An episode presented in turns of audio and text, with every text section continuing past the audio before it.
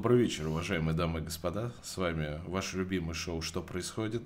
Э, вероятно, этот выпуск будет наш последний. Чтобы узнать это точно, вам необходимо досмотреть нас до конца, потому что только в конце мы узнаем, последний это выпуск или нет, запретил ли нас Роскомнадзор или нет, Саша Жаров ходит ли под окнами у Андрея или нет, но это вы узнаете только в конце, только люди, которые досмотрят до конца, узнают это. Еще вам нужно прислать номер кредитной карточки, да, три цифры сзади, чтобы победить, да, как там, Victory Royale. Ну вот, тем не менее. Ладно, всем привет. Сколько у нас не было? Неделю. У нас начались а, интересные всякие движения на а, внешнеполитической арене. И возьмем еще, естественно, наши местные проблемы. Начнем, я думаю, с Ливии. Я предлагаю так. Да. Ты как Андрей вообще за, за happening в Ливии? Что, что произошло за это время? Сейчас я секундочку. А, ну все. Значит, смотрите, что у нас происходит в Ливии. В Ливии началась горячая фаза противостояния правительственных сил одних с правительственными силами другими, потому что для тех, кто не знал, гражданская война в Ливии как началась в 2011, так она и не заканчивалась. Страна провалилась просто в эту пропасть и в ней находится до сих пор. Но теперь появилась такая какая-то смутная надежда на нормализацию под рукой сильного, но странного лидера. Давайте начнем как раз с персоналии. Значит, что вам нужно знать? Есть такой удивительный удивительный человек. Зовут его Халиф Хафтар.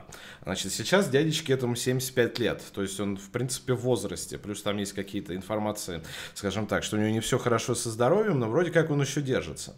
Вот, Халиф Хафтар, он 43-го года рождения, родился в Ливии. То есть он, в принципе, местный. А в 69 году, когда ему было 26 лет, он вместе с полковником Каддафи принял участие в знаменитом перевороте. Они свергли ливийскую монархию и, собственно, были таковы. Начал закончился режим Каддафи. А, Хафтар при этом вошел в так называемый Совет революционного командования. Это тот самый совет, который управлял, собственно, а, Ливией в момент правления Каддафи, помимо него самого. То есть он, в принципе, был а, ну, в местной номенклатуре, наверное, можно так сказать. Да, он был да. приближенный. Примерно в этот же момент там начинаются у него вот эти первые связи с Советским Союзом. В 1977-1978 году он едет в СССР учиться на так называемых курсах выстрел. Это курсы для высшего командования. Можно сказать, такое супер советское повышение квалификации для банановых республик.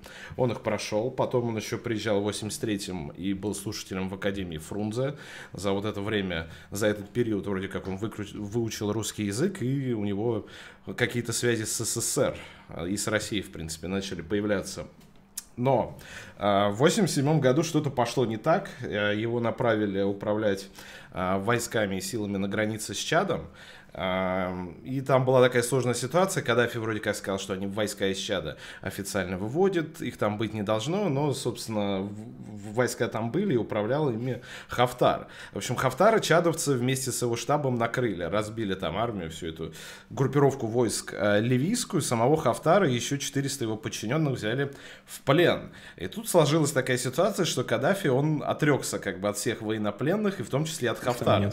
Да, что их там не было, они там сами по своей инициативе, э, я, я их не знаю, делайте с ними что хотите. В этот момент Хафтар как раз бомбанул, то есть он фактически от него отрекся главный их этот лидер нации и ну, бросил их умирать, собственно, в чае, предал их, можно сказать и так. И с этого момента начинается вот такая вот линия пр- пр- противостояния с Каддафи, потому что Хафтар через год уже выходит из чадской тюрьмы и начинает э, пытаться перевернуть как-то Ливию, участвует в, во всех возможных попытках государственного переворота, и в том числе поддерживает там какой-то у них был фронт, который базировался в Чаде с другими сторонниками. Они пытались всячески свергнуть Каддафи, но что-то пошло и в Чаде не так, в общем, из Чада он бежит, э, ныкается по другим соседним странам, и в итоге в 90-е, э, в 1990 году оседает в США. Он там остается на долгие 20 лет, начинает сотрудничать с ЦРУ, получает американское гражданство, и, собственно, эти 20 лет там и сидит, и тоже всячески пытается организовать какой-то ливийский переворот, но переворота не Причем получается. он сидел э, буквально в штате Вирджиния, где находится Лэнгли, где находится штаб-квартира ЦРУ, он жил буквально в штате Вирджиния, то есть там вообще вообще абсолютно никакого палева нету, то есть все все понимали, отлично.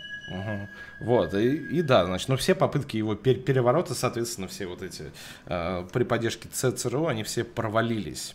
И мы переходим уже в 2011 год, начало гражданской войны, как только, значит, первые вести о том, что... То есть все перевороты, кроме одного. Кроме одного, причем которому он как бы, он не, он был инициатором, он просто услышал о том, что, ага, там началось, он туда приехал, хотел взять под контроль как бы все вот эти э, силы на земле революционных войск, но ему не дали, его отстранили как бы, оттеснили от прямого командования, он там занял то ли третью, то ли четвертую позицию в наземных вот этом э, силах, и э, Э, поначалу ему дали только звание генерал-лейтенанта, но тем не менее он вошел фактически в вот эту ливийскую революционную армию. И, значит, Каддафи грохнули, революция победила. Ливия погружается в гражданскую войну и начинается борьба за власть, причем, чтобы вы понимали, там нету такого, как вот понятие там армия, какие-то силы, объединенного какого-то фронта, там вся страна разбита на э, такие территории, которые управляются группировками, и вроде как некие группировки вступают в какие-то клубы побольше, которые как раз образуются. Значит, если э, мы посмотрим... Ну, говоря, это примерно та же самая картина, которая, в, которая была в Сирии, которая ну, типа того, вот да. сейчас в Йемене находится. Да, да, ну вот это Вот эта карта 2014 года. Значит, э, что сложилось после трех лет победы революции и, значит, э, дележки территории вместе с исламистами, с официальным правительством, которое сейчас именуется правительство национального единства, ПНЕ, и, значит, с другими. Значит, э, на момент 2014 года, когда Хафтар захватил фактически власть над так называемой ливийской национальной армией, которая состоит из таких же группировок, и там в том числе есть исламисты, хотя он с ними вроде как борется, но они там тоже есть. Плюс военные бывшие Каддафи, которых исламисты всячески пытались официально вытеснить из власти, пытались протащить какой-то закон, чтобы там, типа, все, кто был связан с Каддафи, они не имеют права принимать участие в после... Иллюстрации, иллюстрации, иллюстрации. Да, именно иллюстрация, значит. И вот после этого Хафтар еще раз бомбанул, он, значит, создал вот эту, стал в главе ливийской национальной армии. Вот справа вы видите зеленый, значит, кусок, это так называемая Восточная Ливия. На 14 год столько примерно условно было за Хафтаром, за исключением вот там черных точек. Сверху это исламистские силы, в том числе и гиловские, вот в районе Бен, Бенгази как раз и так далее. С левой части идут тоже какие-то непонятные ребята, они называют себя то ли рассвет Ливия, то ли не называют себя в принципе никак, но присоединяются к этому официальному правительству, официально при, э, признанному на Западе, с которым Запад условно ведет официальные отношения, от, от, отношения. Э, и, значит, страна делится на две части, западную и восточную Ливию. В 2014 году Хафтар организовывает первый свою типа, попытку переворота. Он говорит, что значит парламент текущий это все плохо, мы его не признаем. Значит, я объявляю о его распуске и, значит, создаю параллельные там органы власти. Значит, они, он создал специальный комитет, который должен был как раз получить там все, ну, начать управлять Ливией и довести страну до всеобщих выборов. А, значит, но комитет никак себя в итоге не реализовал, но они создали параллельное, значит, вот это вот как раз правительство национального единства, которое управляет фактически Восточной Ливией на тот момент. И, значит, за Хафтаром осталась некая палата представителей, и она села в Тобруке. Это Западная Ливия, то есть страна поделилась на условные две части таким образом.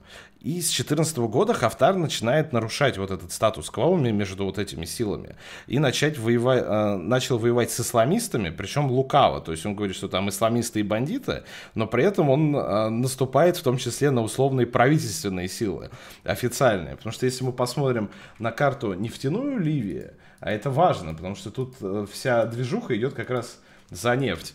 Выглядит она следующим образом. То есть у нас есть правая часть, вот эта западная, которая уже под... Э, Погоди, правая это восточная.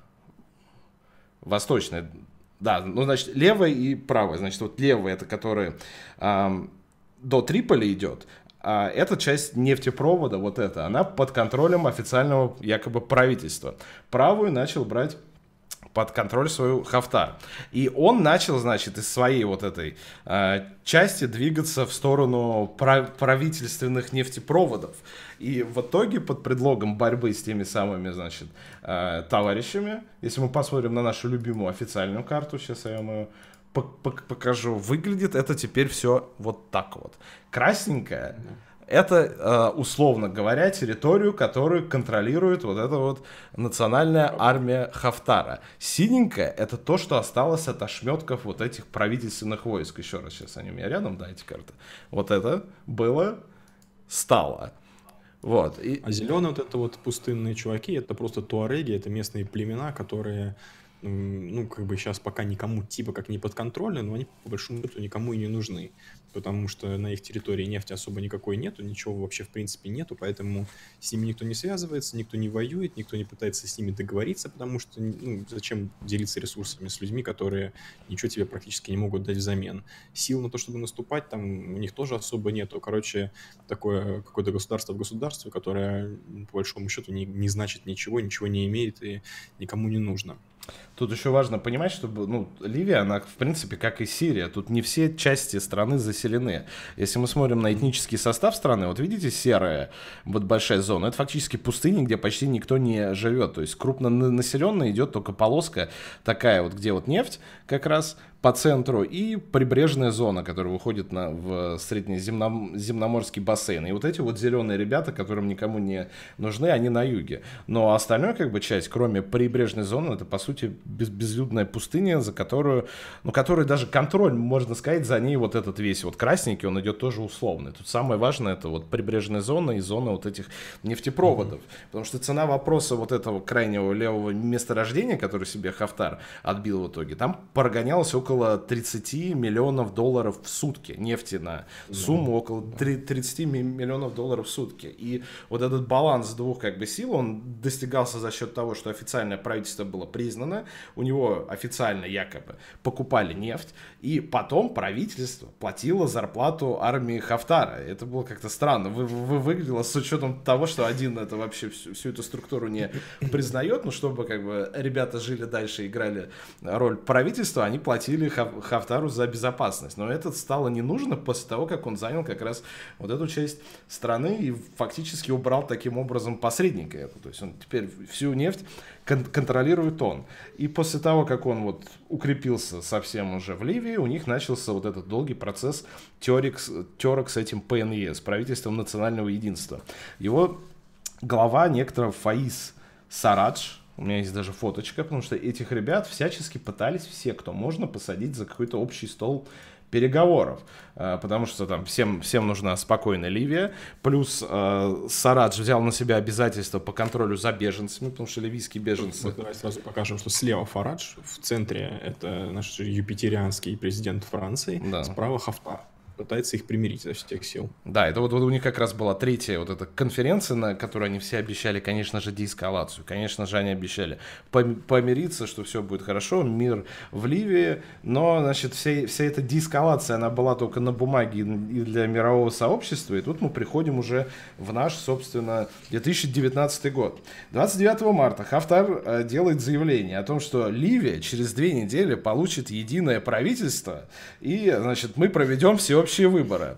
Поначалу люди подумали, что он говорит о конференции, которая у них вот с этим вот э, Сараджем назначена на 14-15 апреля.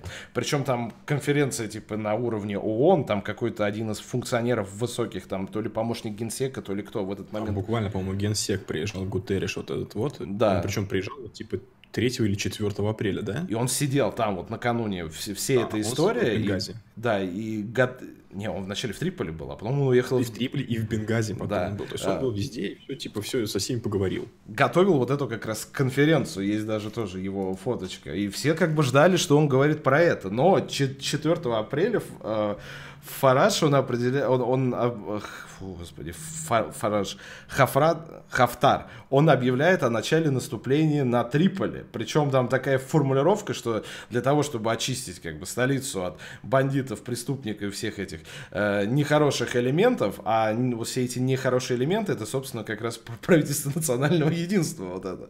Все, и пошла жара. Мы возвращаемся к нашей карте. То есть, что, если просто кто-то что-то не понял, буквально вот этот вот Гутериш, это глава ООН, он, вот только он вылетел из Триполи, этот чувак объявляет фактически войну, хотя только что у него глава там вот этот он пытался их помирить со вторым, э, собственно, этим, ничего вообще не предвещало войны, То есть это было реально... То есть, с одной стороны, это было как бы ожидаемо, потому что такой вот какой-то дисбаланс сил нервный, но с другой стороны, как бы все шло к тому, что будут мирные переговоры, конференция, выборы, тра-та-та. Короче, очень странная фигня. Да, они должны были как раз замириться. И мы видим сейчас, это значит ситуация на четвертое число. Переходим в пятое. Уже сдвинулась полоска фронта, пошло наступление. Вот так вот я сделаю. Поближе, значит. Четвертое? Еще раз. Пятое. Марш-бросок на Триполи. Как я понял, они же заняли сейчас уже аэропорт. Это уже шестое. Ну и давайте сразу на девятое. Ну, кстати, они сделали контур какое-то наступление, вот эти синенькие ребята. Да, какие-то две деревни отбили. Потому что было вначале вот так. И потом они, да, они начали контрнаступление. Если вы смотрите каналы, там, типа, директорат, по-моему, 4 постил, там было видео, как как раз правительственные вот эти группировки полуисламистские, которые там говорят, что они связаны с Аль-Каидой, они тоже мобилизовались, и все побежали на защиту Триполи резко. В общем, наступление пока как будто бы захлебнулось, но тем не менее тут до города э, не так уж и много осталось, там в районе 20 или 27 километров. И вопрос, собственно, стоит в следующем. Кто удержит Триполи или займет Триполи, тот и будет, собственно, контролировать Ливию. Потому что у правительственных официальных вот это ПНЕ сил у них вообще не, не, не осталось как бы ничего, кроме Триполи и вот части прибрежной зоны по сравнению и мирового с... признания, которое ну, мирового... ну, чисто так на словах существует. Оно условно. То есть, если, грубо говоря, человек занял... Это признанное, типа, пока это официально признанная власть. Хафтара никто не признает, но если он э, займет Триполи, я думаю, что там как бы вопросов ни у кого не будет. Тут еще что нужно сказать, что там вот официальные силы, там все и посольства, и даже был какой-то определенный военный контингент, они в Триполи, в, ну, в, скажем так, в районе дислокации этой э, правительства национального единства они все находились, как только запахло жареным, они не там не пытались какие-то там переговоры вести, никаких ультиматумов не поставили, просто сели на лодки, уплыли. Американцы, значит, эти э, итальянцы, все, кто был, все у, улетели, там даже и послов, и консулов они отправили либо в соседние страны, там, допустим, в, по-моему, бельгийцы отправили своих послов в посольство Бельгии в Марокко, Угу. Вот, итальянцы тоже куда-то перевезли. То есть, грубо говоря, они все просто с, ну, ушли, и как бы все, чуваки, мы как бы не при делах существуют какие-то там призывы, что давайте договариваться, давайте э, постараемся все-таки решить это политическим каким-то процессом, но это настолько ненастойчиво, насколько, в принципе, возможно, чтобы человек понял, что можно творить вообще какое угодно зло. То есть Хафтару, в принципе, развязали руки на самом деле. Никто его, ни, ему не, не угрожает никаким э, военным, там, не знаю, противостоянием, ни какой-то там карой, ни какими-то политическими там последствиями, санкциями, вообще ничем.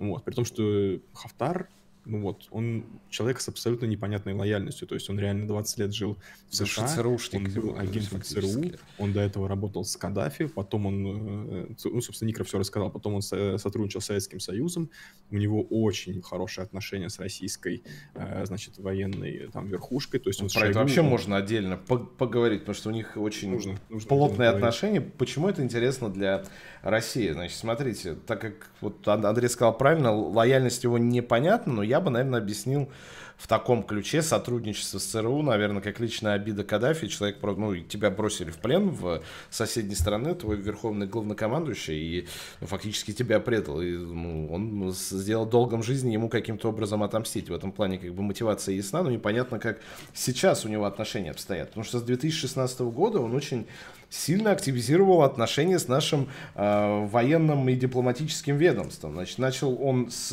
э, июня 2016 он приехал в Москву, встретился вначале с Шойгу и с Патрушевым, секретарем Совета Безопасности. О чем там говорили, непонятно. Итоги встречи такие, кроме условных и протокольных формальностей, никто не публикует.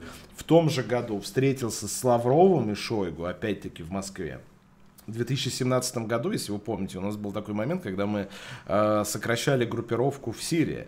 И адмирал Кузнецов на обратном пути, как я понял, подплыл к Ливии тоже. И на борту адмирала Кузнецова они общались с Шойгу по видеосвязи. У них была конференция. Значит, о чем они говорили, непонятно, но итальянская газета на тот момент писала о том, что якобы, значит, э, э, Хафтар, он подтвердил вот эти договоренности, которые были еще при Каддафе о поставках оружия. И вроде как шел разговор о заключении новых значит, соглашение о поставках российского вооружения чуть ли не на 2 миллиарда долларов. Но это останется на как бы, совести итальянской газеты. Я тут не, не ручаюсь за достоверность. Вот. Но тем не менее, значит, и все это идет под а, как бы, эгидой борьбы с терроризмом. Потому что на тот момент как раз перед Хафтаром а, стояла задача очистить свою часть подконтрольной Ливии от вот этого нарождающегося на тот момент там исламского государства, от других мусульман, э, мусульманских вот этих организаций, которые были ну, там. Кстати, активно, достаточно успешно он это все выполнил. То есть он, он исламское государство придушил. Потому что если мы посмотрим там карты предыдущие, там еще есть как бы вот эти оплоты исламского государства, вот этим закрашено черненьким. Но это Покажи, такие уже видят, ус- условные вот эти вот кляксы вот здесь, да, и вот здесь, и, и, и вот здесь. Но раньше они были прям совсем под контролем исламистов непо- непонятного толка. Он их всех выбил и подавил. Плюс за счет того, что он как бы э, школа жизни у него была вместе с Каддафи, он в принципе анти антирелигиозный товарищ, и он э, против исламистов и в э, парламентской вот этой среде, они там вся, всячески с ним боролись. И, в общем, отношения с Россией у него вроде как хорошие, вроде как он выступает гарантом вот договоренностей предыдущих ливийских с Россией, и якобы на него сделали ставку, какую-то кто-то. Но наши все, значит, официальные спикеры, там, Песковы, Лавровы сказали, что Россия никаких ставок ни на кого не делает, мы рассчитываем на мирное устройство конфликта, бла-бла-бла-бла-бла. Мы, мы, мы, короче, здесь не при делах. Но, значит, были встречи, по несколько раз, значит, э, за год были договоренности о поставке оружия какие-то, и плюс еще там многие западные СМИ написали о том, что были замечены какие-то российские военные специалисты, чуть ли не ЧВКшники какие-то на территории Ливии, и в том числе в составе, скажем, вот этих сил э, фельдмаршала нашего, потому что его потом еще сделали фельдмаршалом. Он сейчас в этом звании. Вот. И вот такая история, ребята. И сейчас идет якобы активная фаза наступления на Триполи. Но насколько она пойдет дальше, непонятно. Город, он еще пока синенький, даже если смотреть как бы туфит. Но судя по количеству вот этих вот пиктограммок, движуха здесь идет. Вот видите, тут, тут автоматики, ракета, это все вот как раз обмен ударами и возможные вот эти все боестолкновения. До Триполи да, вот... Что любопытно в этом конфликте, что у обеих сторон есть э, авиация. То есть, если, допустим, в Ливии, там, на Украине всегда авиация была только у правительственных войск, Тут, поскольку обе стороны как бы правительственные, вот, то у них обоих авиация, они там друг по другу наносят какие-то удары, что-то там пытаются как-то разрушать инфраструктуру, но в силу общей, как сказать, низкой подготовленности этих, этого рода войск у, и у тех, и у других. Получается с очень неза, незаметным, скажем так, эффектом. Не, ну там странная просто ситуация получилась. Вот это ПНЕ, который правительство национального единства, она объявила бесполетную зону над Ливией, но в тот же день, значит, войска э, Хафтара начало бомбить, вот, начали бомбить ливийский вот этот как раз триполитанский аэропорт, на котором базируется, значит, ави авиация противоборствующей стороны. То есть там вроде как бесполетная зона, но они бомбят друг друга при этом авиацией. Вот. Ну, да. В общем, будем наблюдать. Мы, на самом деле, я, я боялся, что к э, этому моменту уже все будет решено у них. Возьмут что, Триполи. Да, что Триполи уже возьмут, вот, потому что еще в воскресенье все такие, ну давайте, давайте, делайте спецвыпуск, там уже будет интересно. Я такой, ну, блин, не знаю, мы там не особо были готовы, вот. Я боялся, что ко, ко вторнику уже все будет закончено. Нет. Ну, посмотрим, сколько они еще продержатся. У меня тут одно как бы опасение. Мужику 75 лет. Люди пишут, что там у него то ли инсульт был, то ли у него там рак а легкий с метастазами да, да, да. в мозге. То есть он, в принципе, я не уверен, что он долго протянет. То есть тут... Это так, бы... это так. У нас, по-моему, в прошлом году буквально его хоронили, потому что он пропал абсолютно непонятно. Он, по-моему, находился чуть ли не на конференции во Франции, и он пропал. Вот. И... Или в Турции и его несколько там, чуть ли не недель, никто не, не знал, где он, уже распустили слухи о том, что все, собственно, он мертв, э, их особо никак не могли опровергнуть, потому что его не показывали. То есть он, видимо, реально слег с каким-то очень серьезным то ли заболеванием, то ли там, э, как называется, инсультом или инфарктом, непонятно.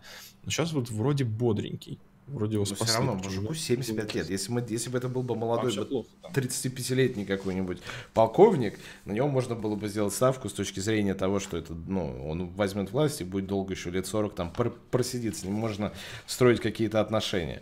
Но сейчас, ну, допустим, ладно, он заходит в Триполи, а через месяц помрет, и что мы делать будем с ним? А оружие ему отгрузили на 2 лярда, допустим. Надо уже каких-то там этих замов ему э, переписывать. Правильно. Типа того. Типа того. Ладно, я предлагаю двигаться дальше. Я думаю, ливийскую тему мы пока отложим. Как, как только будут какие-то хэппининги и что-то интересное, я думаю, мы вам доложим обязательно. Так. Поговорим сейчас о месте, которое выглядит значительно хуже, чем, в принципе, можно себе представить Ливию, наверное, чем э, даже жилье туарегов, местных, э, я не знаю, каких-то самых-самых обосранных исламистов, которые живут в палатках, в обертках от сникерса и там козьем говне. Это Моско... Российская, значит, э, глубинка, ну как глубинка, Чита. Э, это Забайкальский край, это кто знает, где, где, где у нас Чита на карте. Давайте вместе найдем Читу. Подсказка Забайкалье, значит, за Байкалом. Байкал огромное синее пятно. Красная точечка, вот она. где находится Чита у нас. Кто бомбил Читу? Кстати, вот я не знаю, кто бомбил Читу, значит, это четвертый город э, по размеру Дальнего Востока, то есть это никакая не как бы совсем деревня, никакая не жопа мира. Население 350 тысяч человек. Я, я пока смотрел эту информацию о городе, я посмотрел, кто у них мэр. А, значит, глава Читы это некто Анатолий Михалев, и у него на странице Википедии даже есть его, значит, знаменитое высказывание. В 2011 году он сказал следующее на каком-то этом заседании городской думы. К сожалению, мы не имеем лицензии на отстрел бомжей, а других законных способов справиться с ними сегодня нет. Да, конечно. А, вот, значит, ну, мы много не знаю, я, по крайней мере, в Твиттере много пишу о, о разных людях, у меня есть какие-то определенные, не знаю, свои взгляды, не, неприязнь к определенного рода персонам, например, к таким, как блогер Варламов. Но а, помимо того, что как бы мое личное отношение, некоторые из этих людей, они делают полезное такое общегосударственное, гуманитарное дело. В частности, Варламов ездит по всяким задницам и показывает нам, как ужасно люди живут за пределами МКАДа. До этого мы... Показывает нам, москвичам. Да, в, в первую очередь нам, москвичам, потому что, ребята, в какой жопе вы живете, Господи Иисусе. Я думал, вот этот из Мурманска репортаж, он был ужасным, мы, по-моему, его тоже разбирали, но то, что происходит в Чите, это просто, конечно, нечто. Я видос, ну, я, естественно, отложил, но я, наверное, не буду все видео вам показывать, но я вам рекомендую пройти и посмотреть его. Это 40-минутный ролик «Чита. Новая мусорная столица России» на канале Варламова, чтобы вы понимали, какие там пейзажи в славном городе Чита. Вот вы видите сейчас на своем экране, как бы это скрин как раз из этого фильма. Это гора мусора. Она находится не где-то там в промзоне, не где-то на свалке.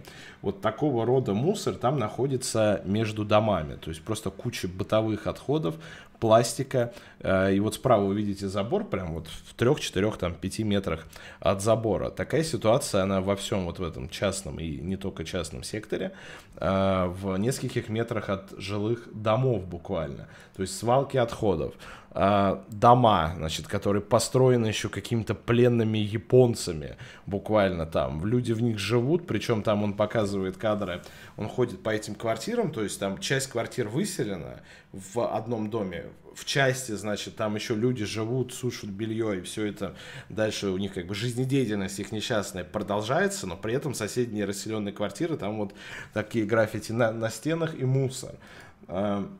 Вот еще тоже пример. Покосившиеся заборы, свалки отходов. Но самое, наверное, жесть, я даже, наверное, это, это, это покажу я... Ты можешь видео показать, потому что он явно нас банить не будет за Думаешь, не будет? Вот это вот то, что конечно. меня просто поразило. Значит, смотрите, типа пятиэтажки, такие, или сколько, один, два, три, четыре, да, пятиэтажки обычные, гаражи. Какой-то сельские дома с подкосившим забором, натурально, типа, ну, многоэтажки, в которых живут непосредственно люди, это не расселенные, не заброшенные какие-то И вот смотрите, слева вообще просто, я не знаю, но это либо новостройка, вот я стоп сделал, да, либо, нов... либо только что построенная многоэтажка, либо как бы отреставрированная на многоэтажка, закрытая как бы панелями. У всех пластиковые окна, приличный, хороший дом. У них между вот этими домами, там, где, как я понимаю, гаражи, у них просто дыра, куда эти свиньи сбрасывают мусор. Причем, смотрите, вот что интересно. Вот этот кусок, видите, слева, вот здесь у них пандусами сделан мостик в центр дыры, и подразумевается, что ты должен выходить как бы из дома со своим говном, проходить туда по этому мостику и скидывать в центр вот этой ямы отходы. И так живут целые районы города. То есть он за это видео, он ходит по, э, прям, ну, буквально от дома к дому, и везде, значит, свалки между этими до домами. Причем это не какие-то, я не знаю, я бы понял бы эту историю, если бы это, не знаю, фашисты пришли там вчера в Читу, насрали и уехали. И как бы люди под катаклизмом каким-то живут там, и э, стихийным бедствием, еще что-то. Жители этих домов осознанно, я не знаю, на зло себе, на зло там коммунальщикам, которые не убирают, там, я читал сейчас как раз новости Читы, там, местные жур журналисты сделали, типа, этот, э, ответ Варламову, почему, короче, все засрано, якобы, значит, жители все эти, всех этих домов, они не платят за вывоз мусора, поэтому его никто не собирает. Ну ладно, у вас проблемы с коммунальщиками, но зачем кидать себе буквально под окна все, все, все это дерьмо? И ладно, как бы это вот одна такая дыра. Эти люди, они, значит, он, он с ними со всеми говорит, они гордо ходят, значит, а, между этими домами и гордятся тем, что они все, все себе вырыли там у чуда трактористов мини, значит, мусорные полигоны. То есть буквально люди нанимают трактористов, чтобы они вырыли дырку в земле у них перед домом, чтобы они там хранили отходы. И там одна баба была, была, вот как раз вот этот вот э, кусок из, из, из видео, это вот э, то, та самая гордость, значит, этого места. То есть они вырыли одну дырку, заполнили ее полностью, сейчас позвали вырыть другую, и будут ее теперь заполнять. То есть у нас тут, в Москве, я не знаю, в центральной части России, люди борются за экологию, там, выходят на какие-то мусорные митинги, а, борются за то, чтобы эти полигоны к чертовой матери закрыли там и перенесли все это, сделали какие-нибудь перерабатывающие заводы в Чите люди буквально делают себе, значит, свалки самодельные между домами. Под окнами. Под окнами. Реально под окнами буквально. Причем я, э, честно, я долго пытался понять, э, ну, в чем здесь, э, скажем так, обман, да, если говорить без мата. Я думал, что это какой-то цыганский табор, потому что, ну, не может русский человек, не может в принципе человек, который имеет хотя бы какие-то, я не знаю, в принципе, европейские корни, нормы, там, не знаю, воспитания, культуру, ну, вот настолько абсолютно насрать на себя. Там еще в начале видео показывали люди, когда у них буквально забор, и, ну, как во многих абсолютно дачных, э, там, уча... Э, дачных э, поселках, после забора идет такая типа как канал, в который все сливается там, да, ну то есть дождевая вода, чтобы это все как бы дорогу не размывало, то есть, да, и у них вот эта канава явно самими жителями заполнена мусором, то есть буквально там Э, вот валяются просто полные пакеты, банки какие-то. То есть они прям кидают из своего дома себе же в канаву. То есть у них все абсолютно за, за, за, за, засыпано мусором. И в, там, в 15 метрах от этого места находится огромная свалка. То есть они даже до этой свалки, которая там абсолютно, в принципе, поражает воображение нормального человека, они даже до нее не, не доносят, не кидают прямо себе по, под нос. У них это все гниет, у них там ходят какие-то там собак в этом видео. Ну, я не знаю, я столько за год в Москве вижу, наверное, собак, сколько тут увидел за полчаса этого видоса.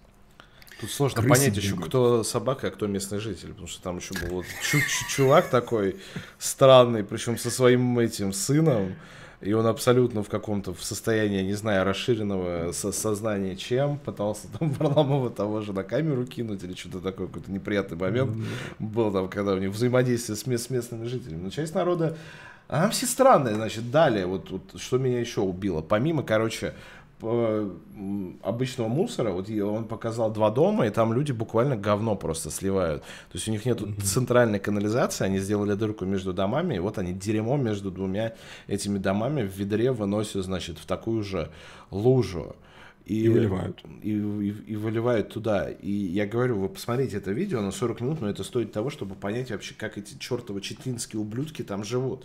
Потому что это просто, я не знаю, это русские люди, я не могу их называть русскими людьми, но я, я не видел такой херни вообще нигде. Я не представляю, как, как, вот какой у тебя должен быть какое у тебя говно у самого должно быть в голове, чтобы вот вместо того, чтобы собрать свое дерьмо как-то, ну не, не делают у вас, у вас там э, урод мэр там или еще какие-то проблемы с коммунальными службами. Займитесь самоуправлением, организуйте вывоз мусора, ну, да, переработку да, это, То есть это все можно абсолютно, если ты договоришься с людьми, которые живут с тобой. Это не какая-то, как в Москве, там, не знаю, вот есть 22-этажки, где никто никого не знает. Это явно поселок, в котором все друг друга знают абсолютно. И все друг другу срут под окна себе самим. И цены там другие на тот же вывоз мусора. Там это не стоит каких-то баснословных денег. Тем более, если ну делить ну, да. на всех местных жителей, можно это сделать нормально и организовать это. Но люди, они не просто не самоорганизуются для решения этой проблемы.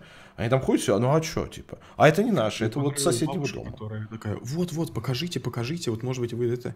Он такой, а что вы тут, типа, как бы это, как вы тут вообще живете? Ой, ой ужасно воняет, жить невозможно, окна не открываем, летом тут вообще так воняет кислятиной, что мы обходим за квартал, типа это. Чего? Как это? Люди обходят даже. Подсказывают, что типа такой не по всей чите. Да, очевидно, что такой не по всей чите. Вот. Явно, явно что в центре каких-то там в э, спальных районах там с каким-то многоэтажками я, я допускаю, даже. что люди так как бы сильно себе не срут. Вот.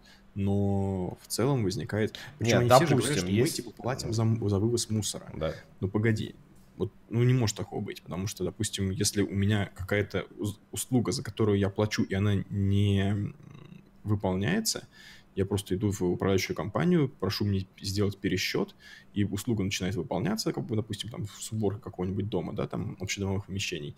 Либо говорят, ладно, типа, мы пересчитаем. То есть, если там я уезжал на, там, на месяц или на два месяца из Москвы, не использовал воду, мне прислали чек, я показал авиабилеты, это реальный самый случай был. Мне пересчитали за два месяца воду, как бы я за, за то, что я не использовал, мне вычли. Вот. То есть это, в принципе, абсолютно нормально решаемая ситуация. Я допускаю, что в чите это сложнее сделать, что там тебя пошлют нахер, пытаются пробить тебе там, я не знаю, шею куриной косточкой или что-нибудь такое. Вот. Но, блин, есть полиция, есть какие-то вообще прокуратуры, есть ну, огромное количество органов надзора. Нет, они сами живут там, вот эти полицейские, прокуроры, эти люди, они же, они, они нигде, они же не, не в элитном жилье, они вот в этом же дерьме сами живут, мне кажется. Конечно. Значит, э, МК Чита, вот я вот смотрел их материалы, они сказали, они, значит, связались там с местной управляющей компанией, просили их прокомментировать. Якобы там никто из жильцов не платит за вывоз мусора, который, ну вот они как раз якобы платят. То есть я, я не знаю, правда, кто, кто, кто тут прав, либо как бы управляющая компания, такая у них. Но я не понимаю, почему люди как бы смирились тогда с этим. Но сделайте там, уберите, сделайте нормальную управляющую компанию, договоритесь напрямую, на, назначьте какого-нибудь там главного по вашему там району из трех домов, и э, что, что, чтобы он организовал, значит, напрямую с э, уборщиками, там, вывозителями мусора, что, чтобы он организовал этот процесс. Это не так сложно делать. Для этого нужно просто усилия, оторвать жопу от дивана, условно говоря. Но люди осознанно выбрали как бы решение буквально гнить заживо в дерьме. Причем а, он говорит, значит, в этом видео, типа, вот это как в Африке. Я посмотрел там предыдущие видосы, значит, как в Африке такого нет. Варламов ездил в Гану. Нет, там так и есть, но даже в Африке засранные полностью в мусоре люди, они хотя бы там, они, они его жгут. Они его собирают, сжигают и как-то пытаются как бы очистить это. Здесь даже нету попыток как-то улучшить эту ситуацию. Люди просто смирились и решили сгнить заживо там. А, я посмотрел комменты, значит, э, к той же там, типа, за, за, заметки МК о том, что Вар, Варламов к нам приехал и снял видос. Половина комментов было, вот, приехали московские проплаченные блогеры, наверное, к выборам губернаторов, начали у нас снимать. Уроды там, козлы и сволочи.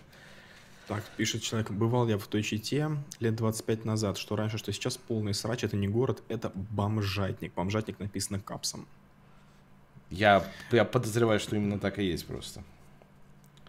Если есть долги, уга просто так не понимаешь. Да, я тоже не понимаю, как можно не платить за вывоз мусора, платежка одна. Нельзя так, что... Типа, ну, это, кстати, спорный вот вопрос. Вот я живу в, в Москве, у нас периодически вот эти вот управляющие компании и жилищники ввешивают на такую стену позора долги людей. Значит, ну, да. ну ты знаешь примерно, где я живу? У нас там у людей долги типа по 700, по 800 тысяч рублей за коммуналку. Ну да, есть такое. Это как ну, бы, это, это Москва. Федеральная служба судебных приставов скоро начнет им уже эти письма писать, а не управляющая компания. Такие долги это долго не терпят на самом деле. А, что еще хотел сказать? Хотел сказать, что на самом деле на одних этих людей валить э, сложно, потому что, во-первых, ну, понятное дело, что они привыкли уже, что они не видят вообще, в принципе, никакого способа решения, потому что они говорят, что мы жалуемся, мэр нас посылает нахер, я допускаю, абсолютно допускаю, что Я вам дал цитату мэра.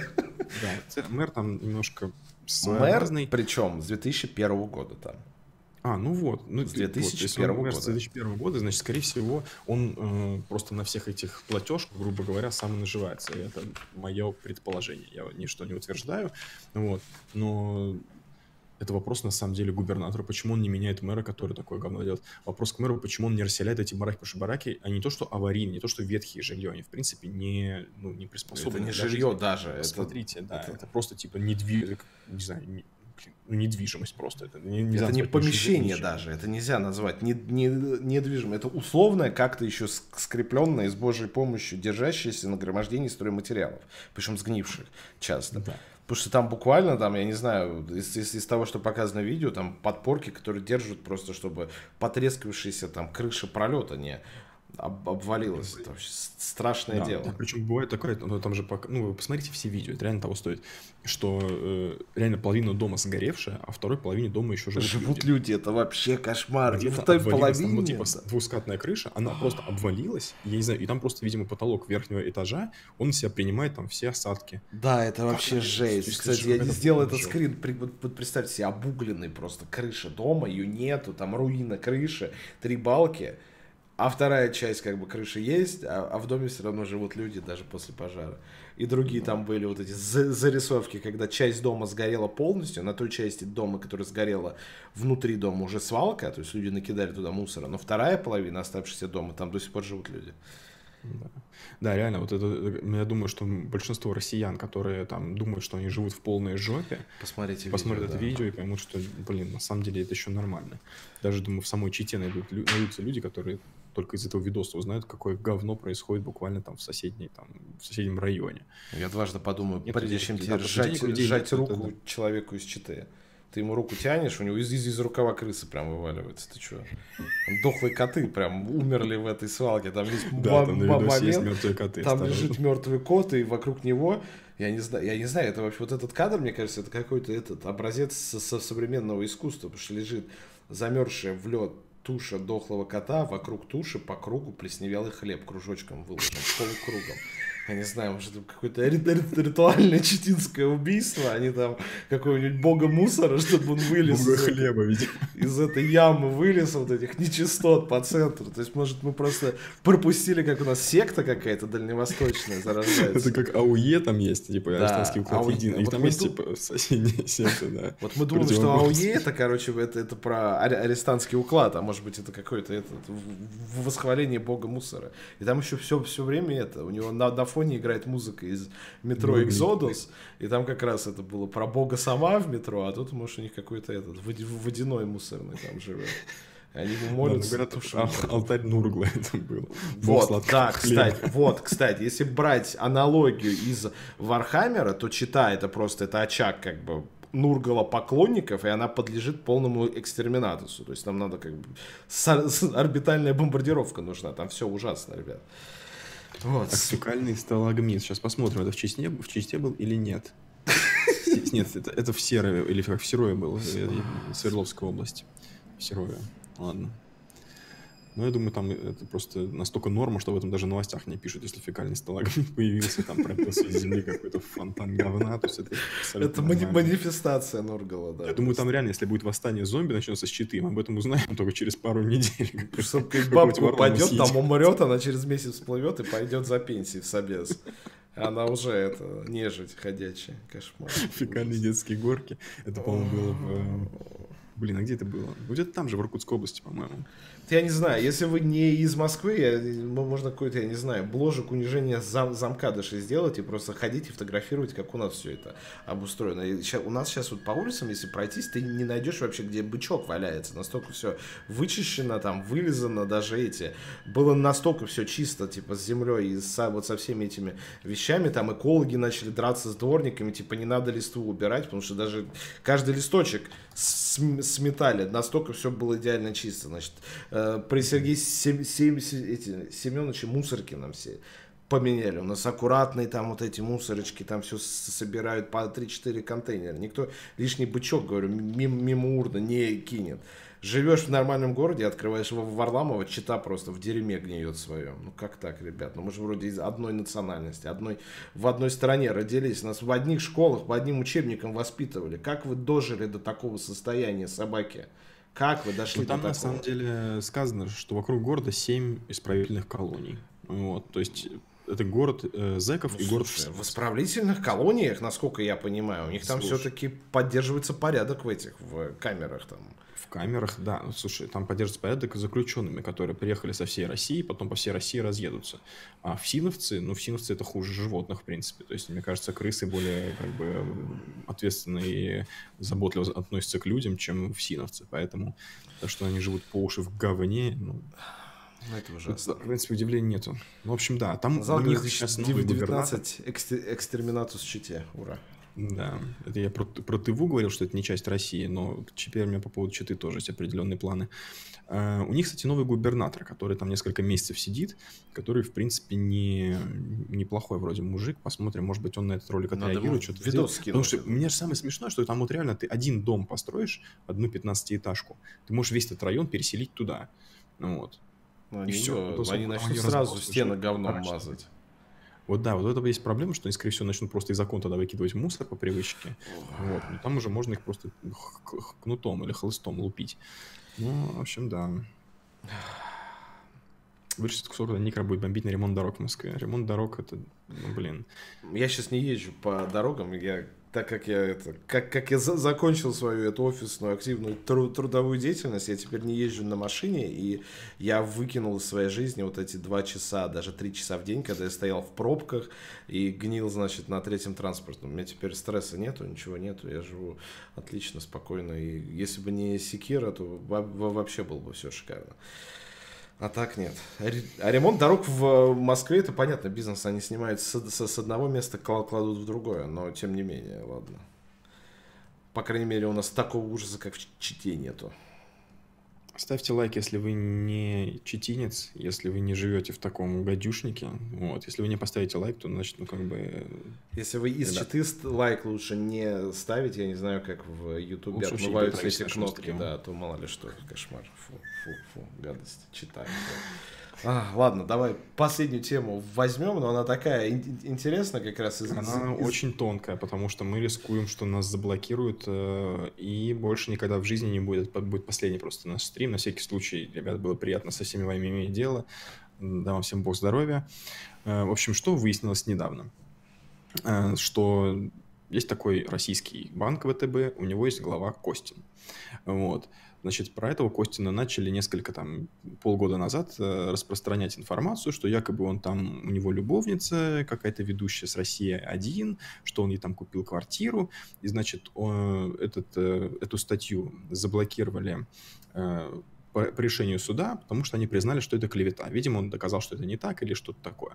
Вот все бы ничего, и как бы все тут э, претензий к нему на самом деле никаких нету, понятно, что человек богатый, что человек э, имеет право, там, не знаю, любовницу двух-трех э, как бы заводить, это не наше вообще абсолютное дело, пускай с женой разбирается, вот, но э, дальше пошла очень странная история, то, что в, начали появляться перепечатки этой статьи в других, э, там, не знаю, на других ресурсах, на других сайтах, э, начали появляться, в принципе, похожие материалы, и Роскомнадзор блокировал их всех. То есть э, даже на то, что, несмотря на то, что решение суда блокировать эти э, материалы не было, стоило только появиться какое-то упоминание у Костина, там его вот этой вот э, женщины. Там фамилия еще такая не квартира. читаемая, да, да, так что да. Или Аскерзаде. Ну, что-то, да, Аскерзаде, какая-то, видимо, азербайджанка или кто. В общем, э, стоило только появиться информация, ее сразу же блокировали. Я, честно, читал про это в Телеграме, там один такой одиозный канал есть со всякими, ну, такими шутками, прибаутками рассказывает про всякую коррупцию. Поскольку у них такой о, образ, такой, как бы, я не знаю, Это какой? чисто для... сливного бачка, футляр твоей ланчели, чисто а. ну, сливной бачок, вот, я не верил ничему. К ним нельзя даже относиться, это такой, вот я говорю, я когда его читаю, это как такой наш старый добрый еще старого образца стекломой, только выкручено еще в несколько раз. Там такие Просто обороты, которые которая используется, типа, из каждого поста, и ты читаешь это просто как, типа, анекдот, потому что там такое нагромождение слов идет в определении каждого чиновника или политического акционера, э, что, ну, к этому нельзя относиться серьезно. И когда читал, я в том числе про, про Костину, это как такая уже шутка-прибаутка, которую, как бы, ты даже не относишься серьезно, и непонятно, как на это можно как-то оскорбиться или еще что-то. Да. Но тут вышел материал у габриляновцев, который называется «База». Вот. Причем, ну, очевидно, что это кто-то размещает материалы, потому что настолько упорно это все пытаться вдолбить то есть, если бы это был просто, скажем так, э, какой-то эпизод, э, какой-то коррупционный, да, то про него рассказали и забыли. А тут явно, что кто-то намеренно распространяет это все. Вот. И, в общем, вышел материал на базе, и его тоже заблокировали, хотя это оригинальный материал. Никакого решения суда по, этому, по этой теме не было. Ничего вообще, в принципе. Э, его заблокировали. И из-за того, что его заблокировали, значит, об этом написали все, включая ведомости, включая коммерсант, включая там чуть ли не самая это Наиля Скерзаде на своем ВГТРК про это рассказала. То есть это просто узнали все. Реально эффект Стрейзен в своей самой лучшей красе. Вот. И значит, что утверждают э, люди, которые э, как бы этот вопрос пытались изучать? Они утверждают это как бы, ну, там, не под как сказать, не под клятву или как это называется. Не под запись неофициально. Не под запись, да, что, значит, э, Костин натурально платит Жарову за то, чтобы тот блокировал э, все эти материалы э, без Сашка решения наш, суда. ветеринар любимый. Да. То есть получается буквально, что этот Жаров, он, значит, лоббирует все вот эти вот блокировки, что он блокирует, э, то есть э, лоббирует технологии, которые позволят там отсеивать там какой-то трафик, что-то еще такое, чтобы буквально в дальнейшем продавать свои услуги, всяким бизнесменам, политикам. То есть, понятное дело, что он превратился в такого человека, который получил возможность блокировать все материалы без решения суда. Ты никому Судебная блокировка. Огромные полномочия у него сейчас в этом. Это огромные полномочия. То есть, ты реально можешь просто, я не знаю, никого не спрашивая, не разрешения, ничего, просто блокировать и все. Вот. Эти услуги ты можешь продавать кому угодно, хоть, не знаю, бандитам каким-то там, э, я не знаю, ну, кому угодно, в принципе. И просто э, использовать общественную, так сказать, ну, государственную структуру в своих личных интересах, что он делает, судя по всему. Предположительно, опять же. Вот. Это как вообще называется? То есть, смотрите, изначально Роскомнадзор сама по себе структура не, не пагубная. То есть, если она там блокирует какие-то сайты там, с детским порно, с какими-то наркомагазинами, с какими-то там призывами к, я не знаю, геноциду, к каким-то... Террористические какие-нибудь еще эти материалы да. или сайты. То есть, е- сама по себе такая структура, конечно, нужна, потому что полная там свобода в интернете, она в 2019 году, это не то, что с полной свободой в интернете в 98 году. Слишком массовая э, уже организм, ну, как сказать, слишком массовая уже явление, и явно будет слишком много дебилов, дегенератов, и, в принципе, ну, все знаете, все сидите в интернете, что это такое. Вот. И, блин, абсолютно нормальная, по сути, а, организация, ведомство просто в руках человека превратилась в, не знаю, какую-то золотую жилу. То есть он может теперь, не знаю, прислать другим банкирам, прислать другим каким-то э, олигархам, чиновникам каким-то, же самому мэру Читы может предложить, чувак, давай там с роликом вот этого Варламова, все решим. 500 тысяч, там, не знаю, в месяц, uh-huh. все, он будет лежать всегда. Ну, блин, что такое? Это, это как если бы... Э, вот недавно в Свердловской области были истории про то, как э, сотрудники МВД э, продавали свои услуги. У них была возможность прослушивать телефоны, ну, по, скажем так, по профессиональной своей деятельности. И они просто продавали каким-то бандитам э, там что-то типа, ну, биллинги, то есть, грубо говоря, нахождение то ли телефонов, то ли буквально прослушивание телефонов. Чем это то, что делает Жаров, блокируя э, по собственной воле э, материалы, отличается от э, прослушивания телефонов, ну, блин, по, в принципе, наверное, ничем. То есть это просто использование в личных интересах общественного ведомства. И служебного положения, да, это целая статья. Служебного положения. То есть это получается, что он совершает преступление. И там самое интересное во всех этих историях, значит, Роскомнадзору накидали целую кучу полномочий по внесудебной блокировке по любому поводу и без. Там куча теперь э, ведомств может им писать, и на основании только одного, одной просьбы какого-то ведомства эти материалы будут блокироваться, людям там выписываться штрафы и так далее. И там нету никакого вот этого процесса оспаривания, ты можешь, наверное, постфактум как-то попробовать на него подать в суд, но какие основания у российского суда не доверять Саше Жарову, ветеринару, если он тем более столько собачек вылечил на свою профессиональную mm-hmm. деятельность? Тут надо реально э, просто напомнить, что Саша Жаров, он по образованию ветеринар. Не, он, ладно, ладно, ладно, он этот, он ан, врач-анестезиолог, это я уж его называю, ведь ну, ладно, врач-анестезиолог. Ну, это как у нас Роскосмосом... на, на самом деле, да. У нас Роскосмосом рулит чувак, который закончил журфак, Рогозин закончил журфак, чтобы вы просто понимали. Роскомнадзором у нас рулит, блин, анестезиолог, я не знаю, Мединский вообще министерство. Он, Мне кажется, он, он не получил высшего образования, он у шамана какого-нибудь купил там, питерского, или где он там, историческое общество свое. Давайте посмотрим, что Мединский заканчивал вообще. Там какие-то эти карельские должны быть эти знахари, вот он к ним пошел и получил какую-нибудь эту подкову Черкасская Петра область, Первого. понятно, все, все понятненько. Закрываю. Доктор политических наук, ну, Политических наук это как? Это как я. Так что это все значительно хуже, чем мы даже, в принципе, могли ожидать. Блин, Андрей, может, ты тоже можешь у нас быть уже министром? Надо тебе куда-нибудь этот, продвинуть в какой-нибудь этот резерв. Может, что и получится. Или Губеров тебя в Читу отправить. Надо мне в Роскомнадзор направить, я тогда наш второй канал постараюсь разблокировать. Кстати, да, да, можно официальный запрос от ведомства, типа, и они даже должны будут тебе отвечать нормально. Они как нам, через бота.